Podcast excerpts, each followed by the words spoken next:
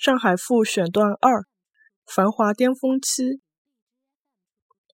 尚需回顾抗战前的那几年，中国江南得天时之美，庄稼及农副业收成普遍富饶，而上海确凿在工业生产和市场消费的有机关系上已形成系统，颇见气候，加之各地涌来数以万计的人口中。不乏侠巨资以争长雄的俊杰，中产者也恒心颇胆，狠求发展。小产无产的活动分子，个个咬牙切齿，四处拼搏，有不可切尽之精力。新的工厂、商店、旅馆、酒家、游乐场、大厦、公寓、小洋房，这边破土动工，那边落成剪彩。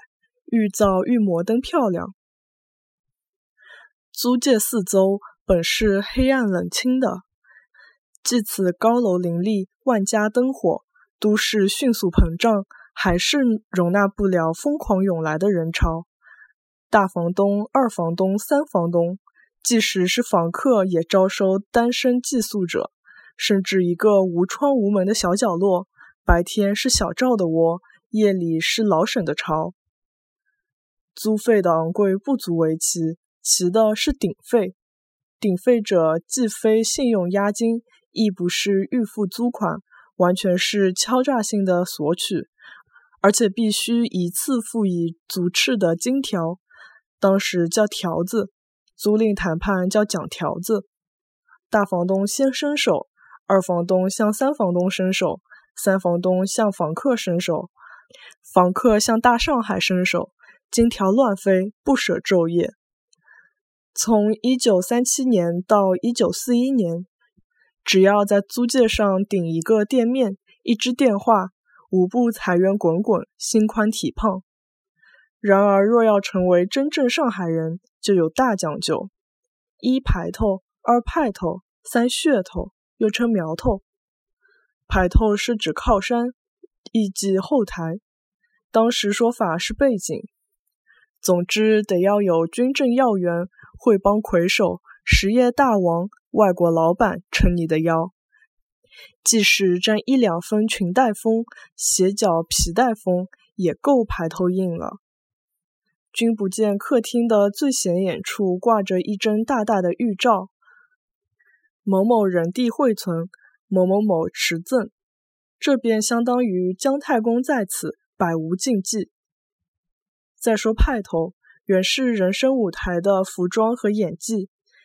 要在上海滩浪混出名堂来，第一是衣着华贵大方，谈吐该壮时必壮，宜邪时立邪。更要紧的是撞邪杂作，使人吃不准你的路数，占不了你的上风，你就自然占了他的上风。交际手段玲珑阔绰。用对方的钱来阔绰给对方看，小鱼钓大鱼，那小鱼很大，大到使人不一计是诱饵。于是大鱼上钩，也有大鱼假装上钩，一翻身将渔夫吞进肚里。空论无据，且举一二实例。某甲上古玩市场，瞥见其有乙，正要付款买翡翠项链，他上前开口。啥个么子啊？让我看看叫。什么东西？让我瞧瞧。说着，便把项链拿过来，问了价钱，掏出皮夹。好个好个，我也付一半钞票。乙当然少付了一半。项链呢？甲说：“摆了侬老兄手里，买不到大价钿。我来得侬出货，卖脱子大家对开，快来些，不要急。